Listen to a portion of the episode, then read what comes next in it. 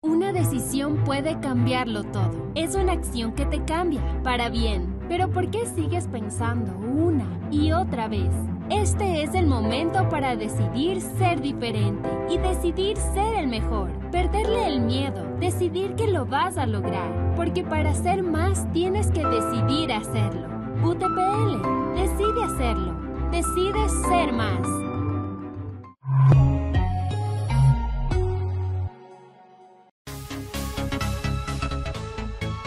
Bienvenidos, bienvenidas amigos, amigas, emprendedores, empresarios y más agentes del cambio y la innovación que se conecta a la señal de Ideas Plus. Soy Marlon Tandazo Palacio, transmitimos desde Loja, Ecuador para el mundo. En esta tarde tenemos un invitado muy, muy especial que eh, nos visita en Ideas Plus. Quiero dar la bienvenida entonces a Roberto Ojeda. Roberto, qué gusto que estés acá visitándonos en Ideas Plus. Bienvenido. Hola, Pablo. Buenas tardes. ¿Cómo estás? Un placer ser parte del programa de hoy. Gracias a ti por la invitación. Eh, pues aquí estamos conectados y vamos a hablar un buen ratito, tener una conversación muy amena. Chévere, gracias Roberto también por acompañarnos. Eh, sabemos que estás este momento. ¿En qué ciudad estás, Roberto? Ahorita estoy en Sunrise, es una ciudad a 40 minutos al norte de Miami vinimos para después de la entrevista eh, que empiece el partido pues de la mitad más uno de Ecuador. Ah, listos para ver el partido de Barcelona contra el Fluminense. Genial. Eh, gracias Roberto por estar acá. Amigos, amigas, ya escucharon, vamos a tener eh, a Roberto Ojeda. Él es fotógrafo de arte, quien nos estará acompañando entonces esta tarde en Ideas Plus. El agradecimiento a las plataformas que retransmiten la señal, la Cámara de Comercio de Loja, la Cámara de Emprendimiento e Innovación del Ecuador, la Corporación de Ferias de Loja, Diario El Amazónico, Hora 32, Info Loja, Primer Reporte, Visión Alien y también nos va a transmitir la señal eh, Radio Loja 97.7 con el reprise el día domingo a las 10 de la mañana en FM, la FM de la ciudad. Así que Agradecemos también a la Universidad Técnica Particular de Loja UTPL que hace posible que lleguemos hasta las pantallas de sus dispositivos en el lugar donde se conecten a la señal de Ideas Plus. En la parte correspondiente del chat ustedes pueden hacer comentarios y preguntas para nuestro invitado, Roberto Jeda, quien nos visita esta tarde entonces en Ideas Plus.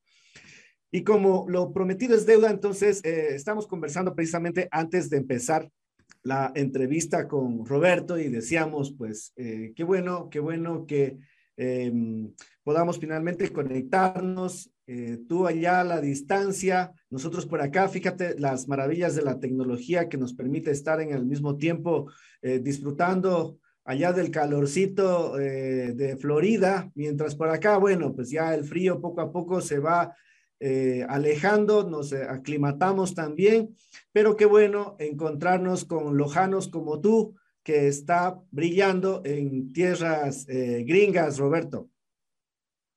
Gracias, gracias, Marlon. Este, sí, aquí pues está caliente, el calor acá es, ahora se está poniendo un poquito más fresquito, como puedes ver, ya está cayendo la tarde, pero por lo general al mediodía, entre las 11 de la mañana y las 3 es un poquito hasta insoportable. Pero bueno, siempre hay de qué quejarse. Si uno se queja del calor o se queja de que hace frío en Quito o algo así, es, la naturaleza humana que no somos felices con nada. Roberto, ¿quién es, em, ¿quién es Roberto Ojeda? ¿Quién es este, este personaje detrás del fotógrafo de arte que, que vemos, que conocemos todos? A ver, yo me considero un artista desde pequeño, toda la vida, eh, dibujaba de pequeñito. Eh, curioso, siempre. Déjame ver que no hay hormigas por aquí, porque se va ver unas hormigas rojas medio bravas.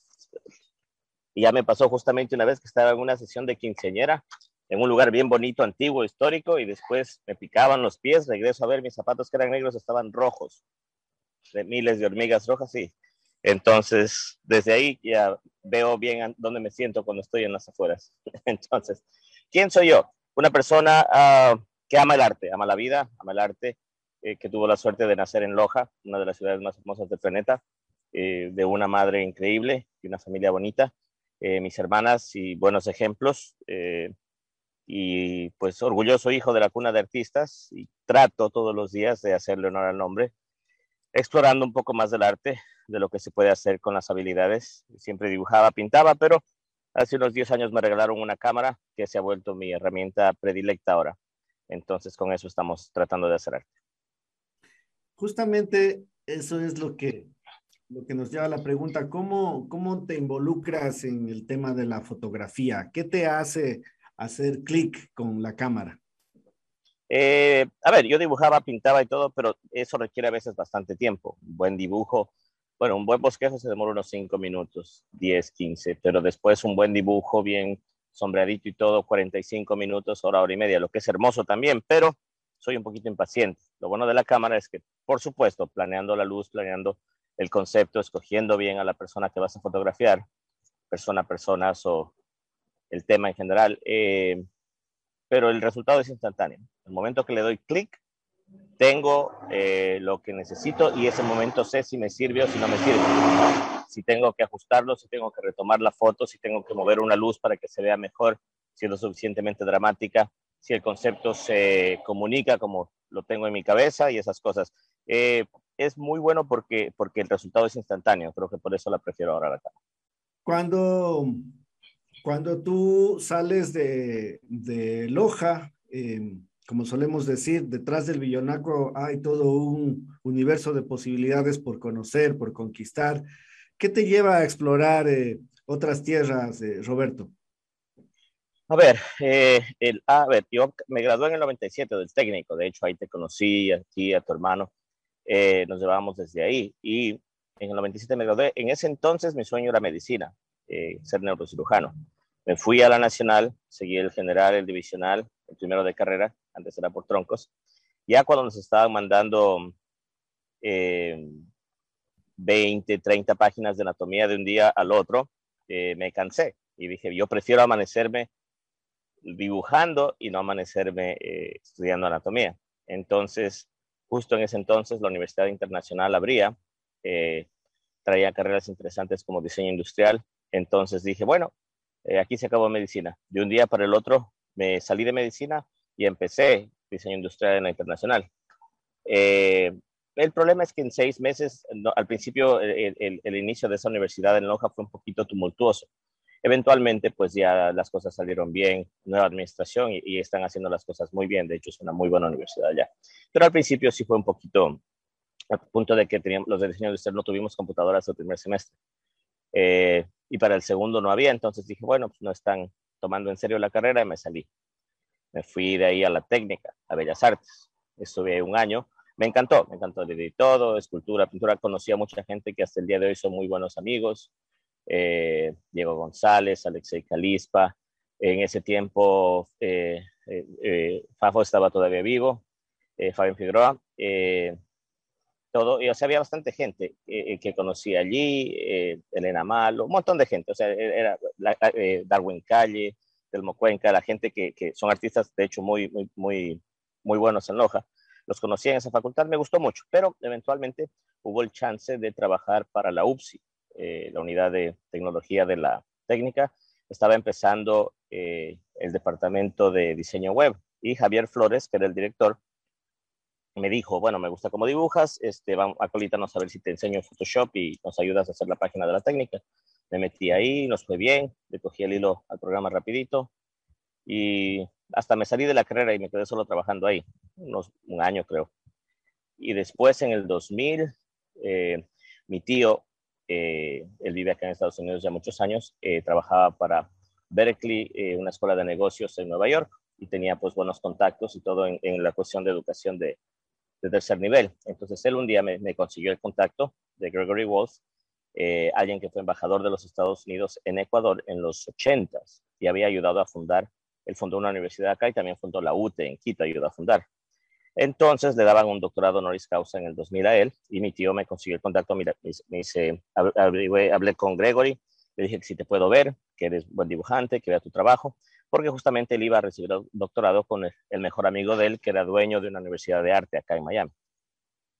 Entonces mi tío me hizo el favor de conseguirme el contacto y me dijo, bueno, anda a verlos, conversa con ellos, ya depende de ti, eh, que si les gusta tu trabajo y todo, cómo te desenvuelvas, ojalá pues, pues salga algo. Entonces él me consiguió el contacto, ya con el contacto fui a Quito, conocí a Gregory, eh, a Edward Porter, que era el presidente de la universidad de acá, les mostré todo, les acompañé esa noche, les acompañé al doctorado y él me dijo, me caíste bien, eh, me gusta tu trabajo, te voy a arreglar una beca, que vengas a estudiar en mi universidad. Esto era marzo 18, creo, del 2000. Me dijo, pero tienes que estar acá mayo primero. Eh, y ya, pues, tocó dejar todo, dejar la novia, dejar eh, la familia, dejar la comida, los amigos, todo. Y de la noche a la mañana aventurarnos para acá. Pero valió la pena, valió la pena. La final hice eso para, o sea, son oportunidades que se presentan una sola vez en la vida. Entonces decidí no, no desperdiciarla, terminé acá en Estados Unidos, eh, estudié 3D y animación en esa universidad, me gradué, después viví del diseño gráfico, del diseño web, muchos años, hasta que hace 2009 eh, me regalan una cámara y desde ahí pues ya son 11, 12 años que estamos solo con todo Wow, ¿cómo fue esa transición en Estados Unidos mientras tenía, acababas de, de poner un pie un pie en las tierras gringas? Eh, bueno, por suerte, como siempre digo, entre lo que me ha enseñado mi mamá, eh, mi, papá, mi papá también me enseñó bastantes cosas. Por ejemplo, él reparaba televisores, o sea, cualquier electrónico que estaba en la casa dañado, él cogía el destornillador, lo abría y lo hacía funcionar de nuevo. Entonces es una enseñanza muy buena. Siempre me, me, me, enseñó muchas cosas. O sea, eso entre otras cosas me enseñó pues que todo es arreglable, que todo tiene solución. Cosas así son buenos ejemplos de papá. Mamá que siempre ha sido muy dedicada en lo que hace, muy eh, respetada. Eh, una mujer muy fuerte, una mujer muy inteligente y muy artística. El arte viene por el, lado de mi mami, de mi abuelito y todos son todos artistas. Mi tío también pinta, es muy bueno. Entonces, eh, ya vine por suerte, vine este, con buenas bases, buenos fundamentos. Eh, llegué acá, al principio estudié bien, me puse a estudiar, incluso participé de un concurso de murales que organizaba Vodka Absolute en el 2000, a finales del 2000. Era de dibujar eh, murales con carboncillo en el suelo, en South Beach. Participaron 80 artistas, el mejor lo iban a, el que ganaba lo iban a mandar al, al Nacional en Pasadena el año siguiente. Participé, a última hora y me fue bien, gané. Gané el primer premio y todo. Entonces, en el año con 500 artistas en, en, Pasadena y también saqué mejor, mejor este, pieza contemporánea. Entonces, me empezó a ir bien desde el principio. Pero después me americanicé. que, que, o sea, ya me gradué y todo. Eh, me casé incluso. Eh, me acostumbré a que ya tienes tu trabajo de 9 a 5 todos los días tu sueldo y ya dejé de, explotar el arte, dejé de hacer cosas, eh, que no hay nada malo con eso, es una buena forma de hacer la vida. Para mucha gente son felices con su trabajo, son felices con su sueldo y, ya, pero no era lo que yo quería. Yo siempre he querido despuntar, yo siempre he querido dejar huella, siempre he querido que, que mi nombre a lo mejor en el futuro esté grabado en algún libro de historia del arte, alguna cosa. Pero en el 2008 mi mamita vino y me dio lo que yo considero eh, bueno, yo le llamo la puteada del 2008, perdón por la palabra, pero no fue, no fue una retada, porque más me dijo, verás, hijito, me dijo, tú viniste a hacer algo especial acá, tú no viniste a ser mediocre ni a hacer uno más. Me dijo, ¿qué pasó con el principio? ¿Qué pasó con lo que te fue tan bien? Dice, si vas a, ser mediocre, vente, vente a Ecuador con nosotros, tus hermanas y yo te extrañamos mucho y te queremos. Eh, eh, este, si te alejaste, que sirva para algo, si nos dejaste acá y, y, y si estás tan lejos me quedó rebotando en la cabeza. Eso, eso fue el noviembre del 2008. Me quedó rebotando en la cabeza y digo, cierto, ¿no? O sea, tengo que hacer algo de mi vida, no, no estoy, o sea, me quedé, me quedé ahí. Me, me impactó tanto que de verdad me dio hasta ansiedad y todo. O sea, tuve un, periodito, un periodo al final de ese año donde de verdad no sabía qué estaba haciendo de mi vida y todo eso. O sea, fue un shock bien, bien fuerte. Me sirvió muchísimo. Este, entonces, lo que, lo que hice fue eh, empezar a buscar un trabajo nuevo. Empezar a, buscar un trabajo nuevo. Ya llevaba cinco años en una compañía, muy buena gente. Mi ex jefe era muy buena gente, era un, ruso, eh, ucraniano, eh, muy buena nota, me apoyaba en todo y todo, pero no, había beneficios médicos, el sueldo era eh, semi básico y todo eso. Entonces volví a poner mi resumen, mi, mi, hoja de vida en las páginas de acá, en las que para que le busquen compañías, y empecé a aplicar de nuevo. Este es marzo del 2009 y me escribe una compañía que hacía videojuegos. Me dicen, este, nos gustó tu trabajo, nos gustan tus dibujos y todo, vente para una entrevista. Un miércoles de mañana fui a una entrevista, todavía trabajaba para la otra compañía. Eh, ya conversando con el tipo, yo jugaba World of Warcraft. Bastantes en Loja saben lo que es, lo que es ese juego. Es un juego y empezamos la entrevista, los primeros 15 minutos conversamos así, ¿quién eres tú? ¿Qué haces? Me gusta lo que haces, necesitamos esto.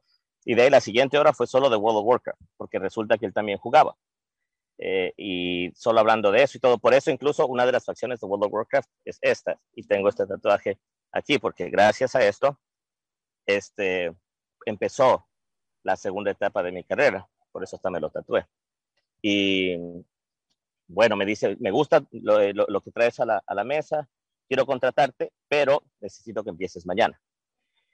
Entonces, tenía yo en ese, que ir donde mi jefe actual, ah, me ofreció el doble del sueldo, me, ofreció full beneficios, todo, o sea, todo enseguida, tremendo paquete. Me dijo, pero necesito que estés aquí mañana. Y generalmente la costumbre, que eh, por respeto a tu jefe actual y todo, es darle dos semanas, ¿no? Una noticia de dos semanas para que puedan encontrar a alguien, reemplazarte y que terminen los proyectos pendientes. Pero por suerte éramos amigos con mi jefe, entonces yo fui donde mi jefe actual y le dije, mira, me ofrecen este trabajo, me ofrecen el doble de lo que me pagas, me ofrecen beneficios, tengo que empezar mañana, tengo que hacerlo. Entonces se quedó como que, y acá le digo, verás, vamos a hacer algo. yo voy a venir por dos meses, todos los sábados, no te voy ni a cobrar, voy a venir gratis para terminar lo pendiente, yo entreno a alguien y todo, no puedo dejarte tampoco a ti sin, o sea, en la nada, ¿no? Sobre que el man se había portado muy bien conmigo, me ayudó. Entonces me dijo, bueno, lo aprecio, gracias.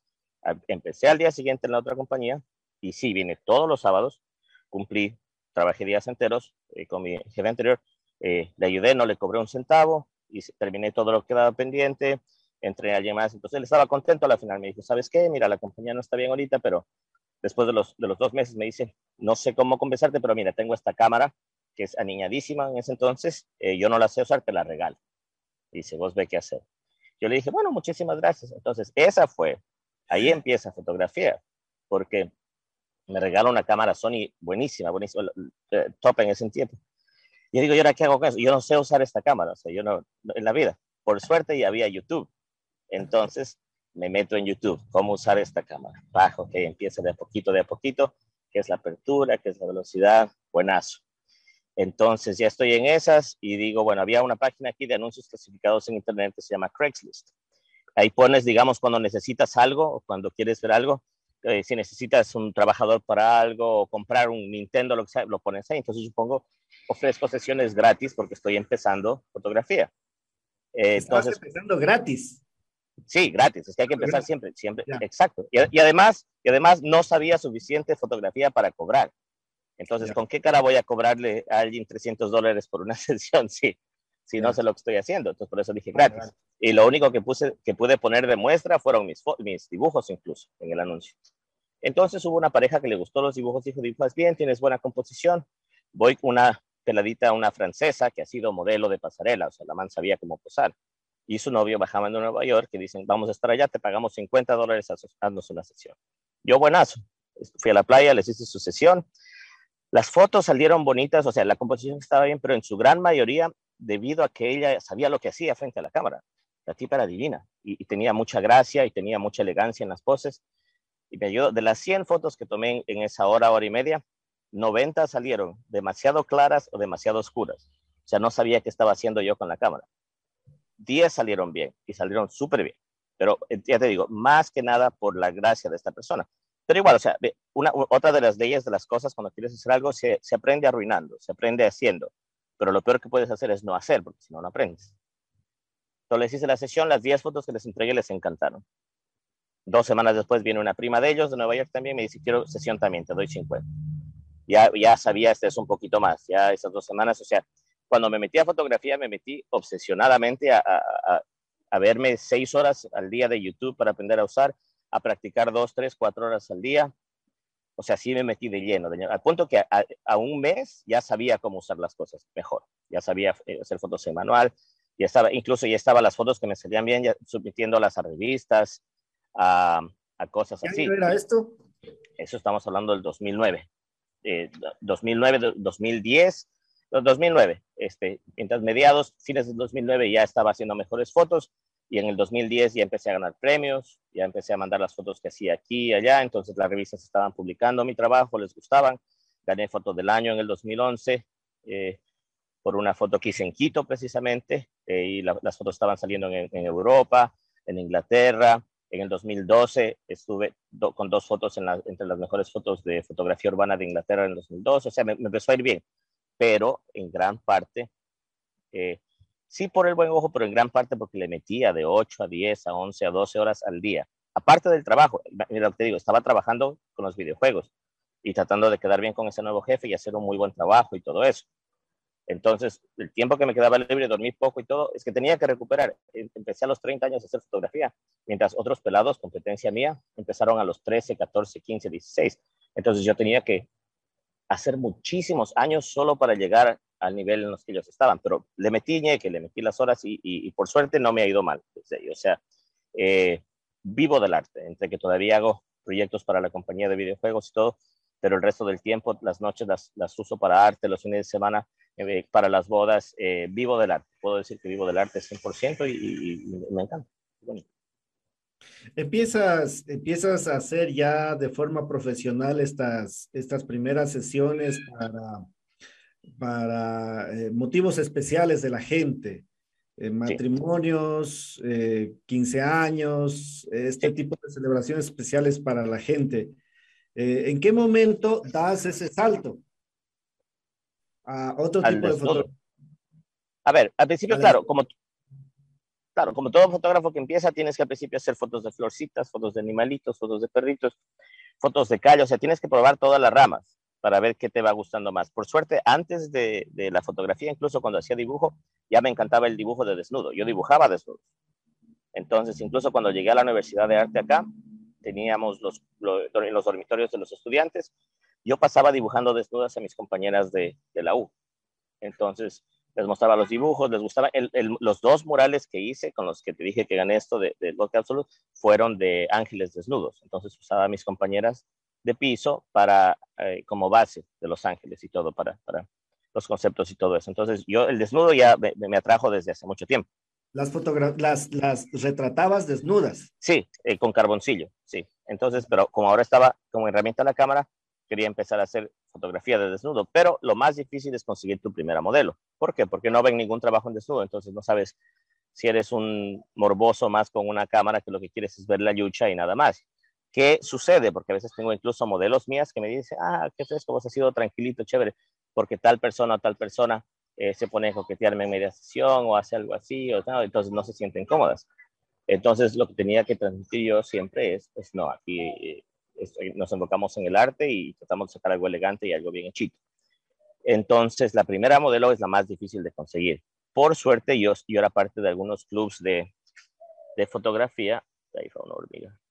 Eh, era parte de algunos clubs de fotografía y una colega mía, de hecho es, creo que es alemana o no, yugoslava, bueno, europea. Me dice, me gusta tu trabajo, sé que quieres hacer desnudos. Me dice, yo conozco tu trabajo y, y me caes bien, yo me desnudo. Entonces le dije, perfecto, muchas gracias. Fíjate que eso fue ya en mi tercer año de fotografía. O sea, los primeros, bueno, el tercero estudio, tercero o cuarto año de fotografía, ahí empecé a hacer desnudos. Y nos quedaron unas fotos muy bonitas. Después, su mejor amiga vio las fotos, dijo, me encantaron, yo quiero hacer fotos también. Y, eh, y de ahí sí, el momento que ya tienes un, trabajo que la gente puedes mostrarle, mira, esto es lo que estoy haciendo, esto es lo que pretendo hacer, ya es mucho más fácil. Hoy en día, por suerte, eh, pongo las fotos y digo, necesito tal tipo de persona para la sesión, no tengo ningún problema consiguiendo a alguien que se ajuste al concepto y que, y que le guste el trabajo. Eh, en el momento en que empiezas a retratar desnudos y viviendo en, en, tierras eh, gringas, de pronto hay una línea ahí delgada en encontrarte con la industria para entretenimiento de adultos. ¿Te ocurrió eso en algún momento de que de pronto Playboy, alguna de estas eh, Oportunidades, claro, claro, lo, que es, aquí, sí, incluso en Miami es la meca del porno, por si acaso. En Miami muchas de las, de las, de las compañías que hacen porno están aquí en Miami. Sí, es una, eh, lo bueno es que eh, se nota en el trabajo. en la pornografía, ¿qué queremos ver? Queremos ver las partes privadas, queremos ver eroticismo, queremos ver sexo en acción. En, en, mi trabajo, lo que estoy tratando de diferenciar, yo voy más por expresión sin el estorbo de la ropa. Eh, algo tipo que ya se hacía en el Renacimiento, algo que ya se hacía en el arte desde hace 500 años.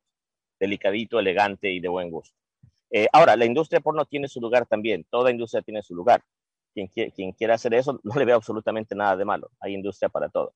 Lo importante en este mundo es que cada quien haga algo que no lo obliguen a hacerlo, eh, que sea remunerado y ya si es la persona es adulta, por supuesto, responsable de su vida, pues que a la final trabaja lo que quiere. Pero sí, ha habido eso, lo, lo que sí he tratado de diferenciarme en ese aspecto.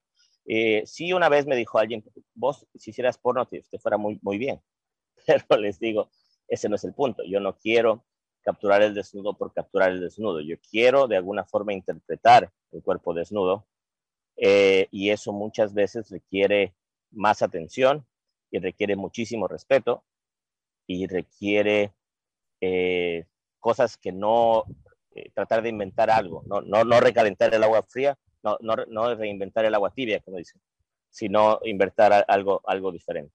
Y en eso se diferencia del porno. O sea, es, el objetivo es, es totalmente distinto.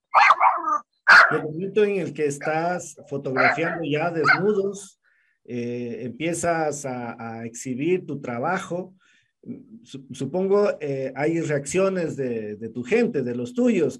¿Cuáles, cuáles claro. son esas primeras reacciones que se dan? Eh, o sea, más que por el desnudo, desnudo, no he tenido ningún problema con las reacciones.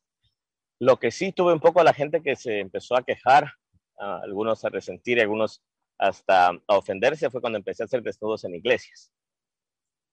¿Por qué? Porque mientras yo hacía simplemente una mujer desnuda en, contra un fondo negro, está bien, solo eso. Pero el momento que, pongo a esa persona desnuda en un, un, altar de una iglesia o enfrente de una cruz o algo así, pues sí ya se hieren eh, sensibilidades, ya se, se hieren susceptibilidades. Pero está bien también. O sea, el arte no es para complacer a la gente. El arte no es para, para, para que la gente sea feliz.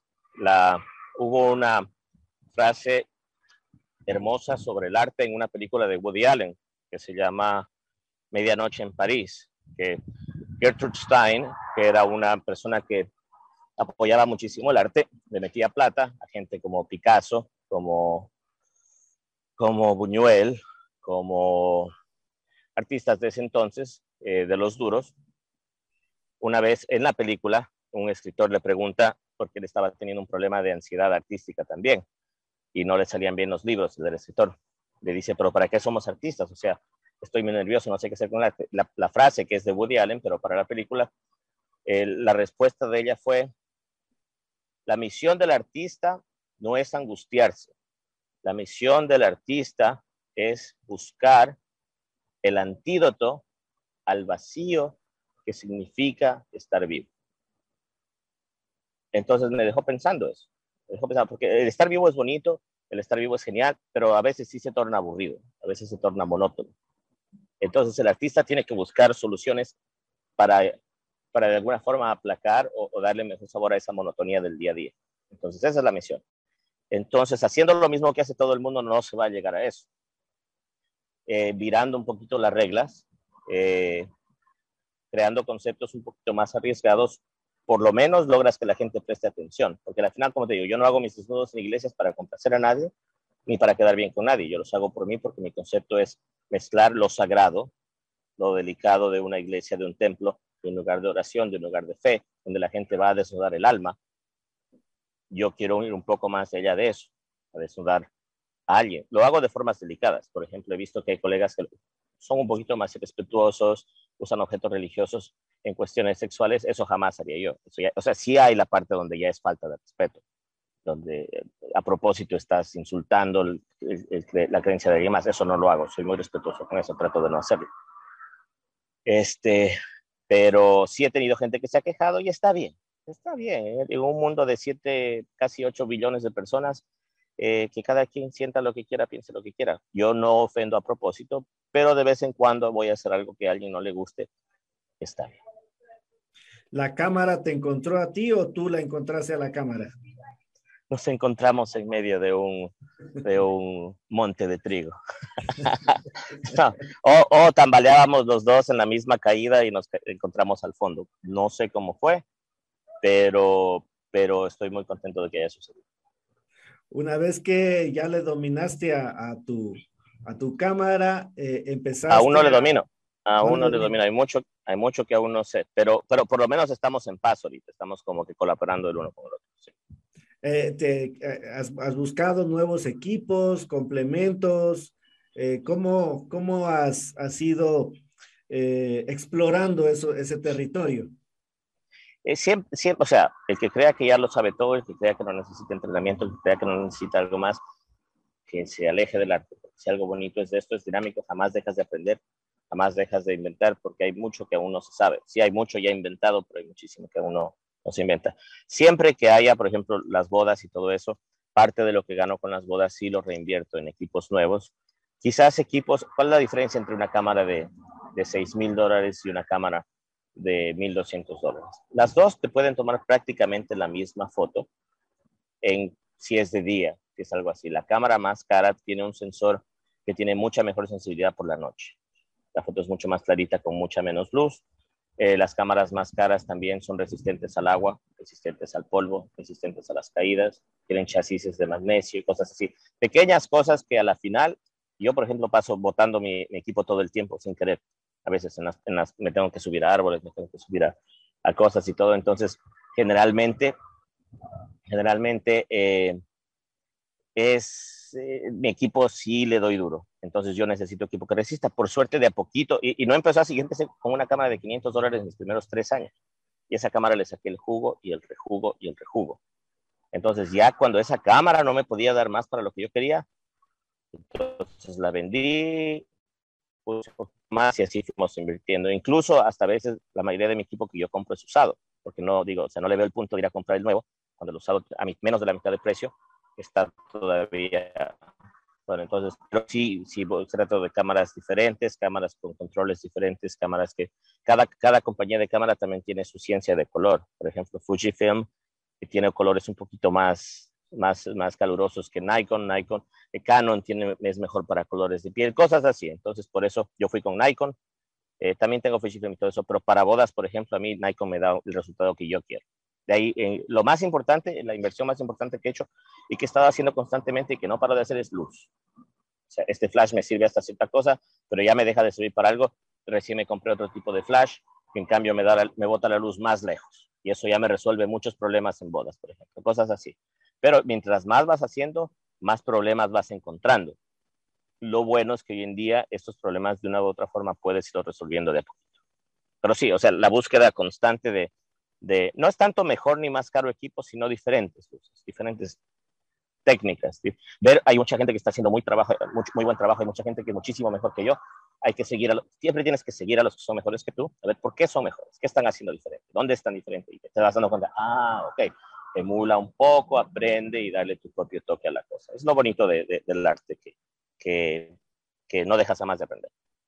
¿Cuál ha sido esa experiencia de sesión que de pronto fue muy desafiante para ti, que, que fue eh, como el reto más grande con el que te enfrentaste?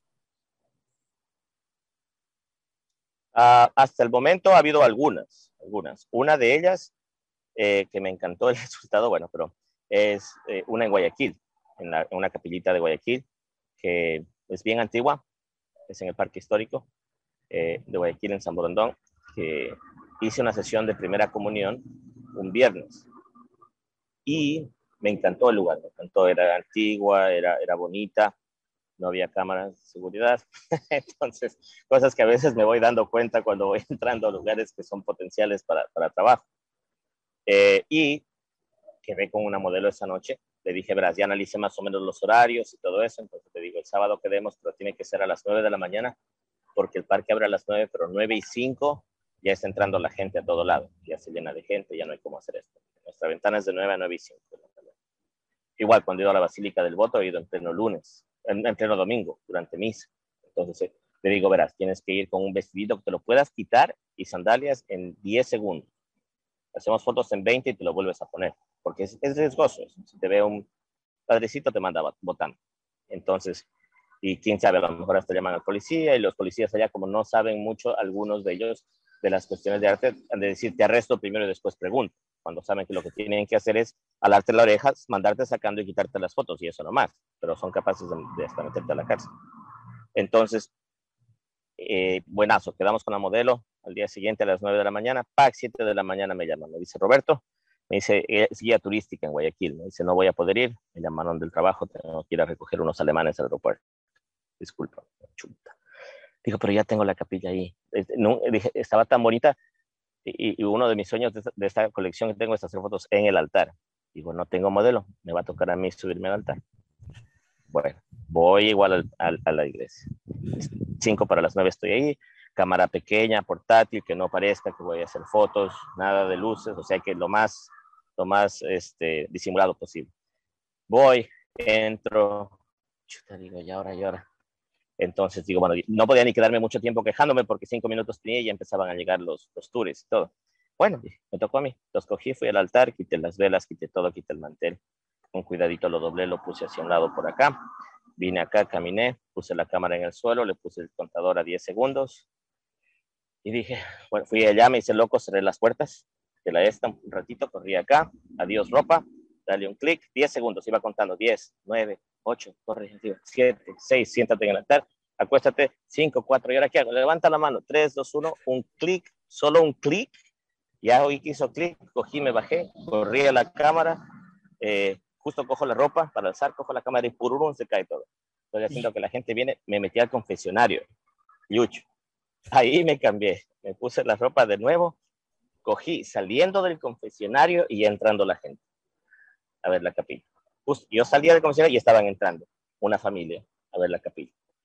Entonces me hice loco, ahora dije, no puedo dejar el altar así desnudo, pues tengo que ser respetuoso por lo menos. Yo hecho el loco como que trabajar ahí en la esta, los saludo, buenas, y me fui, me volví al altar, volví a poner el mantel, volví a poner las velas, volví a poner todo, lo dejé como lo encontré.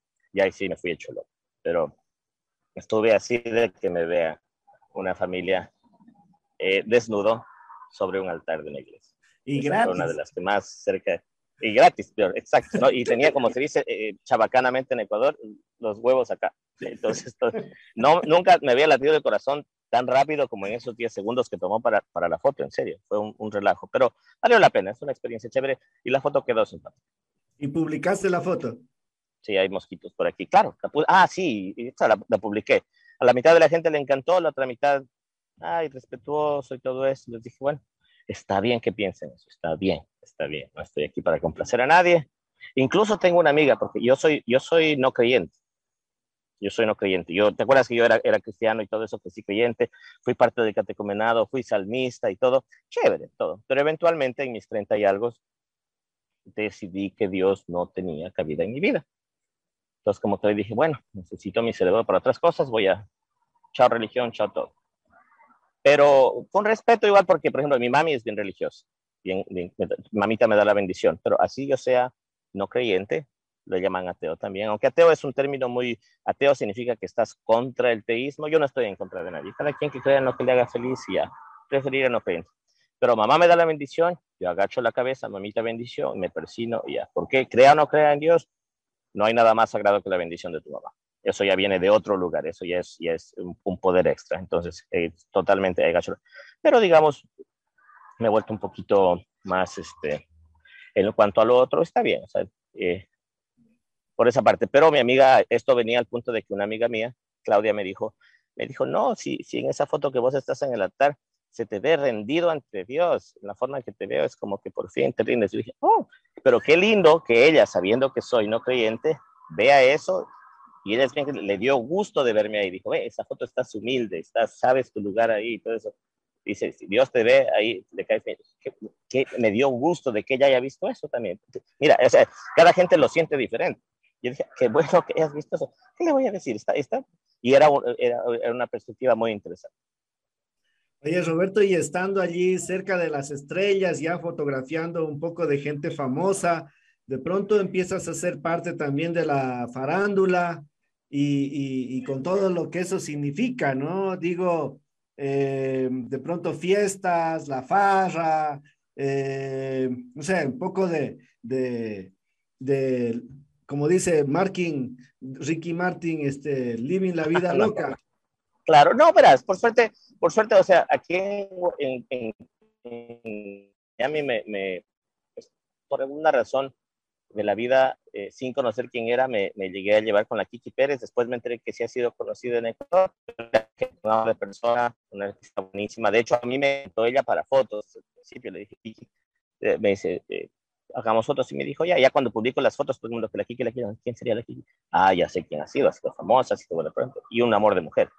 Y por ella entró también, conocí a Karen Montero, una artista hermosa, Lojana también, que ha trabajado conmigo eh, Valeria. Entonces, eventualmente termino en un grupo de, de ecuatorianos aquí, con Ricardo Perotti, con Audi, con eh, Juan Fernando Velasco, con eh, los hermanos Parra, con mucha gente eh, eh, que es bien conocida en Ecuador, pero lindas, lindas, lindas gente.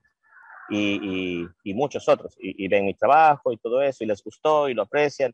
Y son como yo, o sea, somos, todos somos lo mismo, somos artistas de Ecuador, Fernando Pacheco, que ahora es, es, es mi brother y todo eso, o sea, que, que no, todos sabemos lo que es hacer arte, fuera, incluso eh, dentro y fuera de Ecuador, y salir de Ecuador y todo eso. Entonces, sí tenemos ese grupo, pero por ejemplo, todos estamos vacunados ahorita, sí nos reunimos de vez en cuando a, a la tertulia, ya sabes que uno es lojano, a uno le encanta lo bohemio, a uno le encanta la guitarreada, a uno le encanta, le encanta la música romántica y todo, este, y le damos pues, chévere la, a la, nos llevamos muy bien, somos panas, y, y, pero linda gente, hermosa gente, y se aprende mucho de los artistas. Una de las cosas que más me encanta a mí en la vida ha sido compartir con, con artistas. Allá en Loja, por ejemplo, cada que voy, que pocas cosas me encantan más que ir a saludar a Rafael Minga, que ir a hablarlo Chiquito Peñarreta, también tremendo artista, colegas fotógrafos de allá, eh, muchos amigos músicos de allá, me encanta, me encanta me encanta la gente que hace arte porque saben y entienden que no es fácil hacer arte, no es fácil, eh, eh, hay que sacarse el aire, pero la recompensa es, es, es, esa parte artística bonita de cada uno. Roberto, ¿se puede vivir del arte? Sí, sí, eh, estoy viviendo del arte. Eh, no tengo ningún lujo, pero me puedo dar mis, mis gustitos de viajes. Eh, viajar, he empezado estos últimos años antes de la pandemia a conocer un poquito más del mundo, eh, me he ido a ver otros países. Eh, me gusta el buen whisky, entonces me puedo, puedo ir y, conseguir una, una, botellita de un buen, buen whisky, algo chévere, algo bien antiguo. Eh, me divorcié hace mucho tiempo y ahora, por ejemplo, estoy enamorado de, de, una lojanita que, pasa en Quito, entonces la veo, voy cada mes allá a verla. Eh, estoy contento, tranquilo. Eh, amo mi vida, amo mi vida. Puedo visitar a mi madre eh, cuando quiera, a mis hermanas. Justamente ahorita está aquí mi sobrino, que se va a estudiar en otro lado, entonces me paso visitando. Me ha permitido por lo menos trabajar, sacarme el aire, pero, pero, pero estar tranquilo, estar tranquilo. Y, y, y está, todavía estoy en pañales también, o sea, en ese sentido me falta muchísimo por aprender, quiero mejorar. Hay planes que tengo de cinematografía, de cosas en las que estoy trabajando de a poco. Estamos empezando, pero estamos empezando bien. Y me gusta por donde voy y me gusta la dirección que le estoy dando a mi carrera, a mi vida. Entonces, este, sí, estoy viviendo y todo esto es gracias al arte. Todo esto es gracias al arte. Pero, pero no solo al arte, porque hay mucha gente que tiene talento, pero no le meten ñeque. Así no puedes hacer bien. Hay gente que tiene menos talento, pero le mete todo el ñeque del mundo, les va bien. Les va bien. Entonces, creo que el arte, el talento, si no está acompañado de una buena ética de trabajo, si no está acompañado de largas horas de esfuerzo y de trabajo, es, es, es como tener un Ferrari y manejarlo a 20 kilómetros por hora. Entonces, a propósito hay, hay del que... Ferrari que acabas de mencionar, ¿consideras que eh, el éxito de tu carrera como artista eh, ha significado mucho más el hecho de que tú estés en Miami, que es como la capital de los latinos en, en, en Estados Unidos, que quizás hubiese sido distinto a, si, a, que si te hubieses quedado acá en Ecuador, en Loja, por ejemplo? ¿Qué, qué, qué, eh, a ver, eh, sí, Miami ni me gusta para empezar. El clima es bonito, pero no es una ciudad tan artística como, como, quisiera, pero está cerca de Ecuador y las bodas aquí son populares y hay bastantes bodas aquí. Por eso estoy todavía aquí, pero eventualmente quiero, digamos, moverme más hasta 100% lo que es arte conceptual. Hay otras ciudades que son más eh, explosivas con eso, más donde la, la, gente lo aprecia aún más, como Nueva York, por ejemplo, como Londres. Eventualmente a esos mercados a lo mejor quiero abrirme un poco más, pero a su tiempo, tiempo lo lograré. Pero Miami es conveniente porque las bodas, eh, que también, o sea, hago arte y las bodas. Ahora, ¿por qué me conviene más? Porque en Ecuador, digamos, eh, no pagarían, o por lo menos nadie ha ofrecido pagar por una foto mía lo que pagan acá, digamos. En otros países eh, la gente sí aprecia más el arte y le da su valor económico, le da su valor económico. Entonces, si invierten, tienen, hay gente que, que, tiene cierto presupuesto para comprar arte y, y, piezas especiales, entonces sí, sí me ha ido mejor por esa parte más que nada. O sea, pagan mucho más por el arte aquí que lo que me pagarían en Ecuador, sí, totalmente. Tengo algunas eh, preguntas que, que, del público en virtud del tiempo. Vamos a ir con, con unas pocas ahí para que puedas interactuar, Roberto. Juan Carlos González dice, excelente entrevista con Roberto, sus fotos son un deleite para la vista. Mario Ojeda dice como un buen lojano también que envía saludos por acá. eh, Leonidas Tello dice, eh, muy interesante la entrevista, ese tipo de historias son importantes para los emprendedores y en especial para darnos cuenta que todos podemos y es una obligación buscar el propósito por el que estamos en este planeta. Roberto.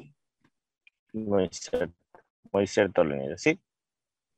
Gracias, Carlos. Gracias, Leonidas. También lo es muy cierto. Y mi negrita hermosa, por supuesto. Vamos a ir a esta parte entonces eh, del programa donde tenemos estas preguntas eh, tipo ping-pong preguntas cortas y, respuestas también cortas en la medida de lo posible. Eh, Roberto, ¿a qué hora te levantas tú y qué es lo que primero que haces al despertarte? Tipo seis y media de la mañana, primero que hago es ir al baño, pichir, como se dice en Loja, y tomarme un vaso de agua. Em, ¿Cuál es tu comida favorita cuando vienes acá a Ecuador? ¿Un ceviche, una asesina? Últimamente, durante la pandemia, aprendí a cocinar, entonces cuando tengo antojo de ceviche, de guata, de cecina, lo, puedo cocinar todo. Pero no me sale la torta de arroz ni la sopa de fideo como le sale a mi mamita. Entonces, será el amor que le metes, ¿qué será? Pero he tratado de replicar y jamás me he acercado ni siquiera a la sombra. Entonces, lo que lo que me fascina más comer cuando voy allá es la torta de arroz de mamá y la sopa de fideo. Si hubiese un, eh, un libro que te haya inspirado a ti, ¿cuál, ¿cuál es y para recomendarlo a nuestros amigos? Leo poco, no quiero parecer erudito ni inteligente, admiro mucho a la gente que lee, eh, tengo un problema que después de la primera página, ¡pum!, caigo rendido. Tengo un problema de, atención. Entonces algo tiene que cautivarme. Por eso, pero eh, admiro mucho a la gente que lee. Pero películas y documentales son cosas que veo más. Sí leo, pero te leo artículos todo el tiempo y todo para instruirme. Eh, pero algo que me encantó desde pequeño es que alguien me regaló, que mis papás me regalaron un libro de Don Quijote de la Mancha. Y fue la primera memoria que tengo desde que empieza, el cassette empieza a correr cuando tienes 4 o 5 años yo era en el jardín con Don Quijote abierto, ahí no sé por qué, viendo las ilustraciones, pero me fascinó siempre los dibujos de, Gustavo Doré, que hace Don Quijote, especialmente donde está atacando los peligros. Es, visualmente me afectó desde el principio, más que las letras Recientemente oí el libro en audio y me encantó, pero más me impactaron los, los dibujos de Doré. Quijote. Roberto, ¿qué te ves tú haciendo el 19 de agosto del 2031? Ojalá vivo y haciendo arte, eh, tomándome un buen vino eh, y, tranquilo. ¿Qué, qué mensaje, em, o más bien dicho, ¿cómo, ¿cómo te gustaría que la gente te recuerde? Ah, como un lojano que trató de llevar el cuna de artistas, eh, de, vivir bajo eso y de, y de hacer una diferencia, de, tratar de, hacer una nueva propuesta. Eh, a lo mejor fallo, pero no será sin darle todo y sin intentar. Tu mensaje para la gente que quizás mira esta entrevista y, y te ve como cercano porque de pronto te conoció acá Em, y de pronto dice, yo también quisiera ser un artista, tengo una cámara, eh, sé cantar o sé actuar. ¿Qué les dirías a estas, a estas personas que, como tú decías, es importante tener talento y cultivarlo. Metan el tiempo, metan el tiempo. Si quieren, traten de hacer algo diferente. Artistas hay muchos, artistas haciendo trabajo único hay un poquito menos. Entonces, sean de ese grupo, del grupo de menos, de, propuestas nuevas, propuestas diferentes. Y también eh, estudienme la historia del arte que hacen. Si estás en música, tienes que saber de, de, tienes que saber quién es Frank Sinatra, más atrás tienes que saber quién es Ella Fitzgerald, eh, tienes que saber quién es Nina Simone, tienes que saber mucho de los Beatles, de Led Zeppelin, tienes que saber estas cosas. No, no, no, te, no, o sea, no te atrevas a practicar tu arte sin saber quiénes son los más grandes de esa disciplina. Quién es pintores, el Renacimiento, quién es Michelangelo, quién es este Rembrandt, quiénes son ellos. Si vas a hacer fotografía, quién es Robert Frank, quién es uh, Henri Cartier-Bresson, quién es Robert Capa, quién es eh, eh, Helmut Newton, cosas así. O sea, eh, mira hacia los grandes de la historia de tu profesión, estudia bien tu historia y, en base a eso proponga algo nuevo. Tu mensaje final para, para nuestros amigos que eh, se han conectado acá, están contentos con la entrevista, que te ven y también te escuchan a través del podcast, vía Spotify, también a través de Radio Loja, que nos están escuchando. Eh, gracias a todos por escuchar, gracias por ser parte de la entrevista. Eh, gracias Marlon a ti también, eh, a Carlos y también a todos por, por, por, por, la entrevista, por compartir este, este momento. me enorgullece hablar con, con mi gente y, y, pues lo, estoy a la orden para, para lo que sea. Gracias, ha sido, le he disfrutado mucho de la entrevista y pues estoy a la zona. Genial, genial. Bueno, sabemos de que tienes un partido allí próximamente eh, que te vas a encontrar con otra gente, así que vamos a, vamos a liberarte un, poquito más pronto. Te voy a pedir nada más que no te despegues un ratico de la, de la conexión. Amigos, amigas, ha sido eh, la participación, hemos tenido el privilegio de contar con un lojano, con un lojano que está brillando en tierras gringas, como hemos tenido el caso de otros lojanos también que hemos compartido las historias. El caso de Juan Pablo Chauvin también, que está en Washington. Ahora. Nos vimos recién con Juan Pablo. Lindo. Desde chiquito nos conocemos, buen muchacho. sí. Eh, amigos, como digo, eh, qué privilegio haber conocido la historia. Quizás eh, muchos de ustedes no sabían qué hay detrás del, del, fotógrafo de arte que hemos tenido la oportunidad de conocer un poquito más de su intimidad ahora y cuál es esa esencia que Roberto tiene eh, a flor de piel. Muchas gracias también a las plataformas que hacen posible que lleguemos hasta donde ustedes se encuentran. La Cámara de Comercio de Loja, la Cámara de Emprendimiento e Innovación del Ecuador, la Corporación de Ferias de Loja, Diario El Amazónico, Hora 32, Info Loja, Primer Reporte y Visión Alien.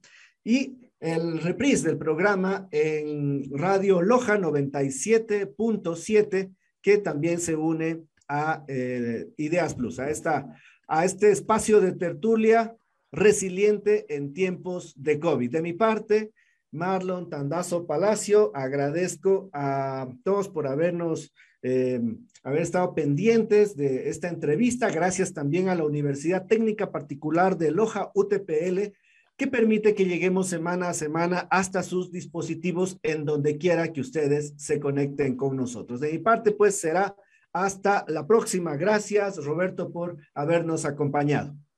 Un placer, Marlon. Gracias por todo. Elegir lo nuestro es ayudar a nuestro país, pero no solamente hablamos de preferir lo que está hecho en nuestra tierra, hablamos de una gran riqueza intangible en crecimiento la educación y sus talentos, que entienden qué es lo que le hace falta al país, nuestro país. Esa es la razón por la que la UTPL desarrolla proyectos que cambien nuestra realidad, preserven nuestra riqueza, patrimonio y diversidad. Creamos e invertimos en las ideas que están cambiando nuestra industria y la ayudan a crear y creer en un Ecuador de muchas oportunidades. Por eso, cuando vayas a elegir una carrera, elige a la UTPL, una universidad orgullosamente ecuatoriana. UTPL, desde Ecuador, lo hacemos en grande.